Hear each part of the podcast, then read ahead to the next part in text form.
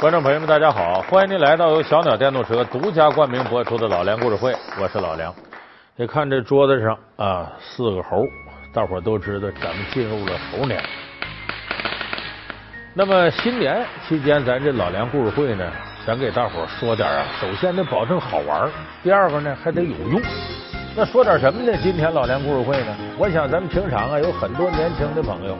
啊，一到过年的时候，和父母在一块儿，跟长辈在一块儿，呃，经常有时候问呢，那怎么咱这就叫过年了？为什么三十叫除夕呢？你说这个贴对联儿、贴福字儿，这都哪儿来的习俗呢？讲究在哪儿呢？哎，咱们今天就给大家说点这个。守岁放炮仗，传统的背后究竟有怎样的传说？初一过春节，竟然和袁世凯有关。年神赶西寿，关于中国年还有什么有趣的故事？年年相同又不同，神秘的十二生肖到底是如何出现的？本期老梁故事会，年的故事。因为每年一到这时候啊，各家电视台都找说老梁，你有学问，你给我们说说过年的习俗。咱今天给大伙说点保留的东西，咱往深了跑，说说这些老理儿啊，到底是怎么来的。首先，我们说，现在大伙过这叫啥呢？叫春节。有人说春节那历史悠久啊，不对。春节的正式确立这俩字的广泛应用，是从一九一三年才开始，没有那么悠久的历史。而且春节的确定呢，咱们得说有一个人做了很大贡献，谁呢？袁世凯。怎么来的呢？大伙都知道，一九一一年呢，清帝退位；一九一二年呢，中华民国正式成立。孙中山呢，当时是临时大总统。今天是一九一二年元旦，一元复始，万象更新。中华民国临时大总统必须在今天值。孙中山就提出来了，咱们现在这个呃新的民国，新的气象，包括这个立法上都不用过去的了。过去什么农历啊、阴历不用那个，咱们用这个公历。公历一年从啥时候开始呢？元旦一月一号。所以当时孙中山呢向全国公布，每年呢过年是哪天？改一月一号，不要农历一月初一、正月初一，咱们就按元旦这一天为过年。可是中国人过年这习俗都上千年了，哪那么容易就改？结果到一九一三年，就过了一年之后，说一月一号过年，门里这茬，大伙还按照原来的正月初一算新年。那这时候我们也知道，袁世凯呢成了大总统。当时的民国呢，文化部门的官员就给这个袁世凯建议说呀：“咱们这个风俗很难改，你如果要是定元旦那天，老百姓不服，不按那来，不按那过，你定它有什么意思？”说这个文化部门官员建议啊，咱这样，一年分春夏秋冬四季，咱定四节日：春节、夏节、秋节、冬节。春节哪天呢？不动，还按照。大年初一，正月初一，夏节呢是端午节，秋节是中秋节，冬至为冬节。袁世凯一听说这有道理，但是你想啊，这端午不是纪念屈原吗？中秋呢是月亮吗？这个这个节日都是汉族的节日，咱现在中华民国了，讲究五族共和，咱得考虑少数民族的感受。这样吧。不要夏节，不要秋节，不要冬节，咱就留一个春节。这么的就把每年的大年初一、正月初一定为春节。从那时候开始，我们才有所谓春节的称呼。所以这个历史到如今是二零一六年，不过区区一百零三年的历史，没那么遥远。农历正月初一是中华民族最重要的传统节日春节，通常被视为一年的开始。传统意义上，从腊月初八一直到正月十五都被认为是过年，而除夕和春节作为岁末年首，则被视为高潮。民间将进行扫尘、贴春联、放鞭炮、吃饺子、守岁、拜年等一系列除旧布新、接喜迎福的活动。说为什么叫除夕过年？这里边还有有意思的事儿。说上古时候啊，这个有个猛兽，名叫什么叫蜥。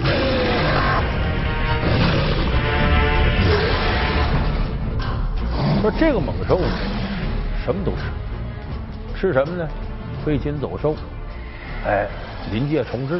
比如说飞禽走兽，我们知道啊，就是这个鸟，呃，哺乳动物。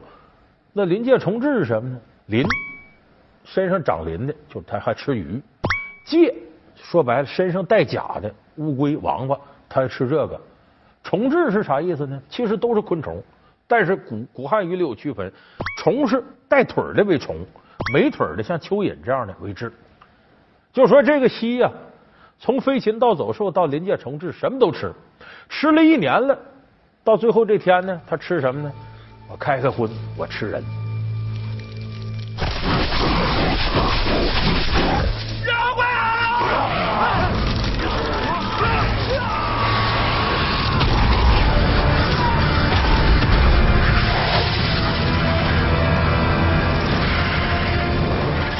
啊，这顿大餐，他把人当大餐，所以每年到这个时候呢，晚上他就出来，到这村子里找人吃了。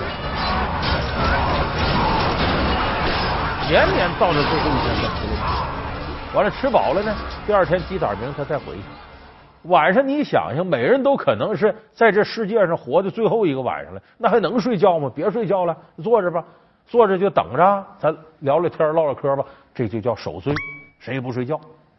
而且你今晚上熬过去了，那你就活下来了，因为到第二天他走了，而这一年也不会再来了，所以这天得熬，这叫熬年关。熬完了，天亮了，一看没事了，得庆贺庆贺呀！活的人之间，你还活着呢，你还活着呢，互相得说点祝贺话，这叫拜年。所以这些老理都从这个蜥这个野兽吃人上开始的。那么说，总这么吃人也不行，他们就得求神拜佛，找神仙。这神仙叫什么呢？叫年。这神仙说呀，呃，这事儿我能帮你们。但帮可是帮的，你们得帮我个忙。你只有把这蜥呀从村子里撵出来，把它撵出来，我盯着它走开十里开外，咔嚓，我给它弄死。怎么撵出来呢？这个蜥怕动静，动静大的害怕。我呀，给你们点东西，什么呢？鞭炮，噼里啪啦放鞭炮。这西受到惊吓就跑，往外跑，踏出十里来，这连着神仙用掌心雷把这蜥弄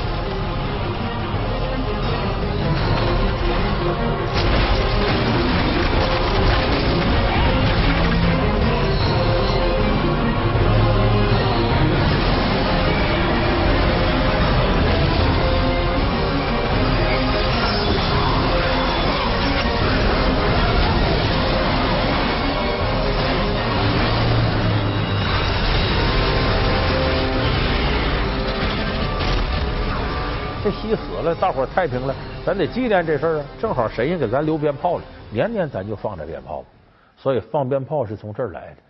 还有的习俗大家知道，得在门上贴对子，这叫春联儿；还有中间贴个大福字儿。有的为了讨吉利，倒过来喊哟福到了。说这是怎么来的呢？咱先说这春联儿。春联儿啊，跟这个门神有关。《山海经》里记载呀。说再往大东边估计就是现在东海，再往那么太平洋那一带，有个大岛子，这岛上有金山银山，很漂亮，还有棵大树。这大树大到什么程度呢？树冠就三千多里地啊！但是这神话了，说这大树的东南这块呢有个门这个门呢谁看着呢？两个神仙叫神书玉律。说为什么搁神书玉律两员大将在这看着呢？这个鬼呀！到人间呢，容易为非作歹，祸害人吃人。那好，神书玉律在这看着。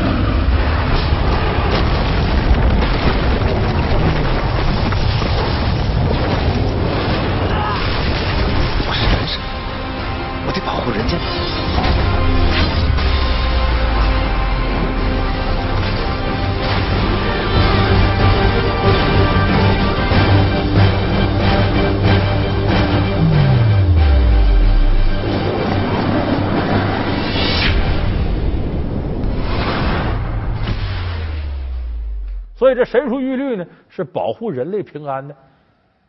它这个大树是什么树呢？桃树。所以后来人呢，为了祈福呢，就搁桃木啊刻成神树玉垒两个神像，桃符。桃符是最早的对联，一对往这一放。到后来春联怎么出现的呢？后蜀的这个国王叫孟昶，孟昶觉得在门上光是画这么俩人没意思，咱是个有文化的人，咱写点字儿吧。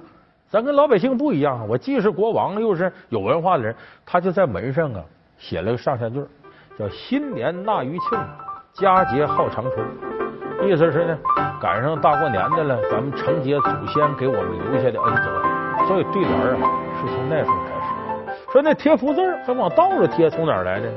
咱都知道，大明开国皇帝朱元璋，这个朱元璋啊疑心病很重。做了天下之后呢，总觉得谁要造反什么，所以经常呢动用下边的这些太监大臣，谁有谋反之意，要杀这个杀那个。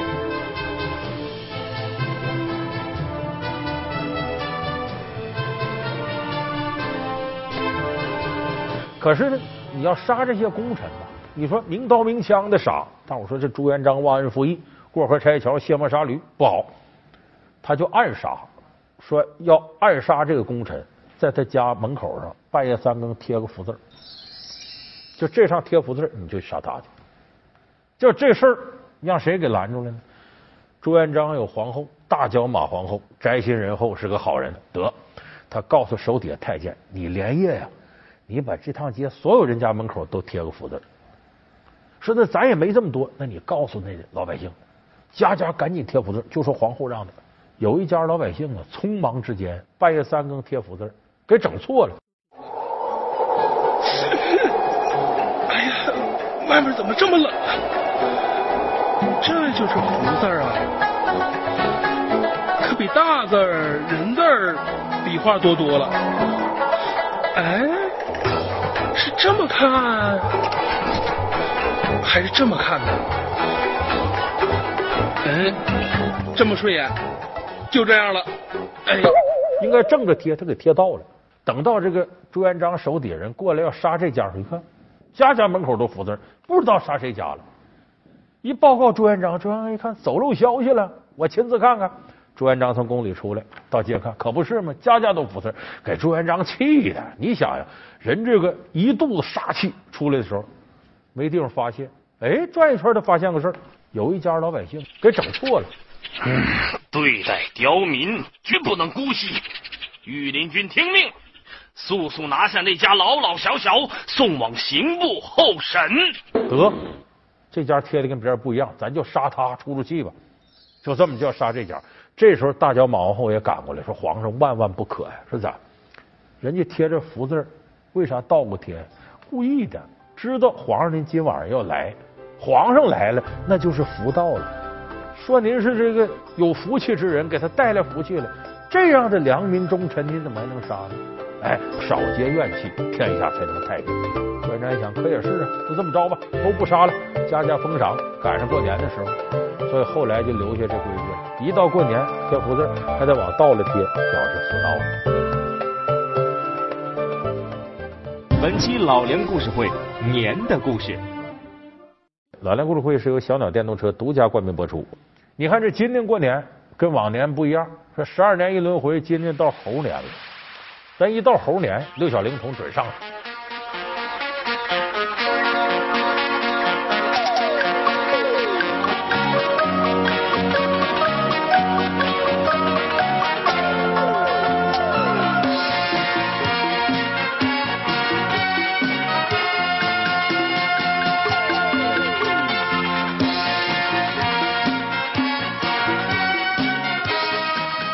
就这孙悟空呢，是中华民族猴文化里头最杰出的代表。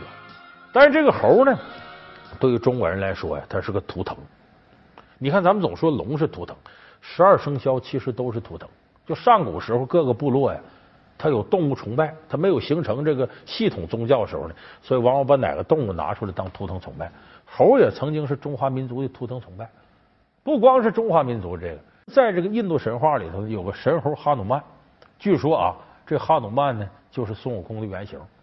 这哈努曼呢是印度神话传说里封神的儿子，有四张脸、八个胳膊，是个猴。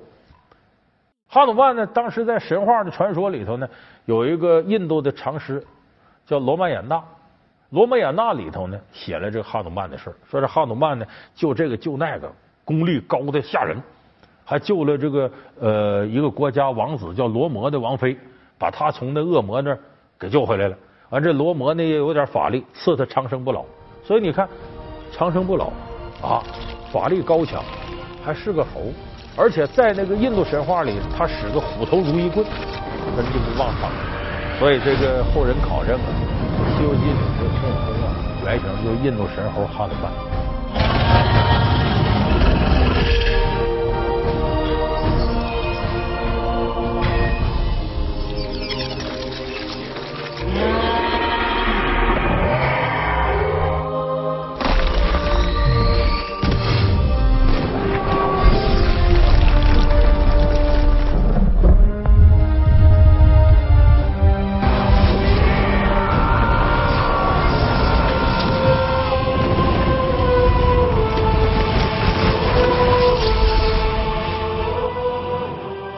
说孙悟空呢，很多人想起来，你发现猴和什么近？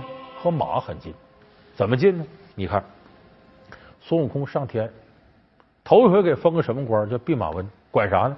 天河里的御马，管这些天马。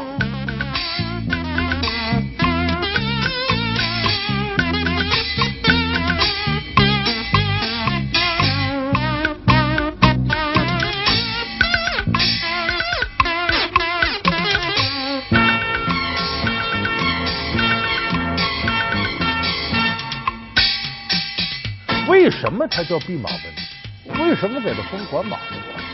因为猴管马呀，这是一个传统。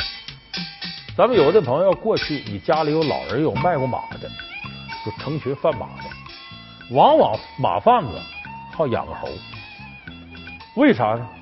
这个非常实用。猴啊，对马身上发生的病，就马瘟、瘟疫，它特别敏感。你比方说贩马的人。呼啦啦把这马到一个新地方，得赶到马圈吧。可是你这马圈说不定原来哪个马来了，得了非典了，得了什么病了啊？再传染好，这猴先进马圈闻一闻，就把这猴拴到马圈归人闻，他能闻出这味儿来。马身上又有马瘟的话，马上他又叫又什么的。所以过去贩马的呢，身边都带个猴，说有这猴呢，这马能留下；没有这猴啊，这马都得死。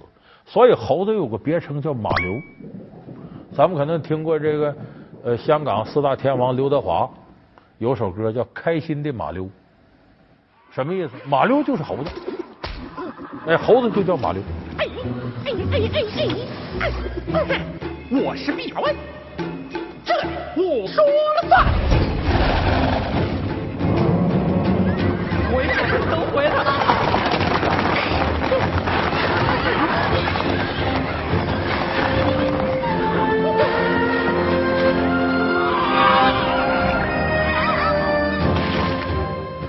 所以你看，为什么孙悟空上天封弼马温？弼马温，弼马温，躲避开马的瘟疫，这是猴子。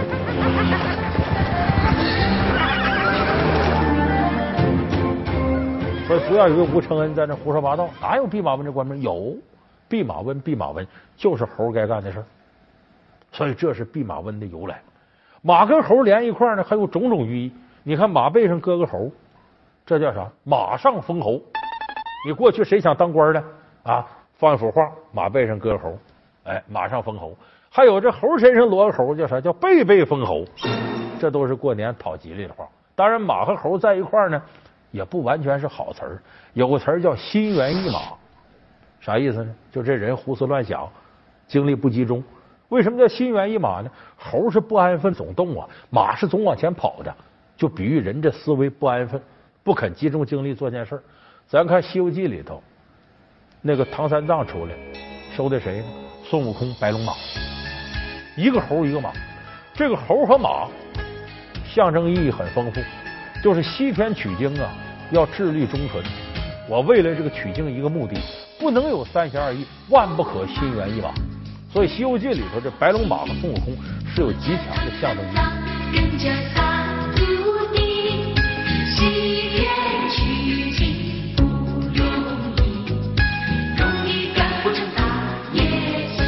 看，咱一说到猴年，有人就说这事儿就猴年马月才能完。为啥说猴年马月呢？你说猴年马月是啥时候？今年是猴年，马月是几月？阴历五月份。阳历的六月份，那个时候叫猴年马月。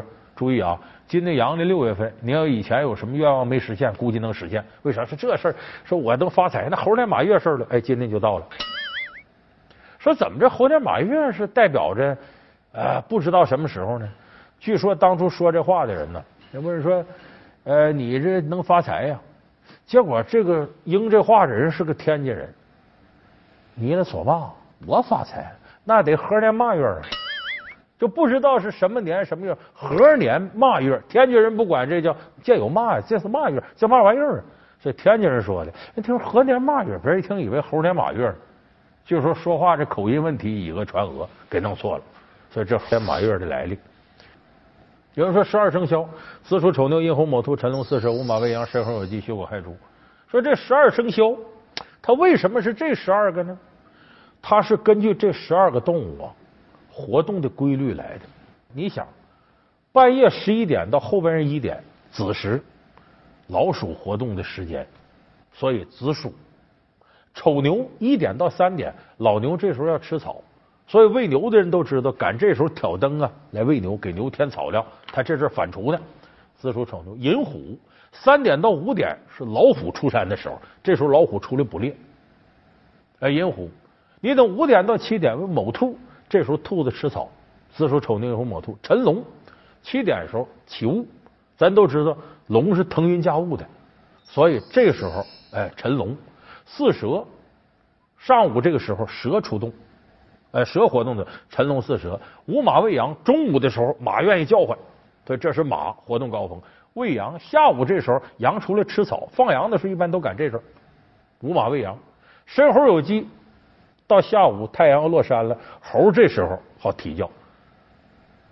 所以这两岸猿声啼不住，轻舟已过万重山，说的就是下午快到傍晚这时候，申猴酉鸡，有时鸡干嘛回窝了？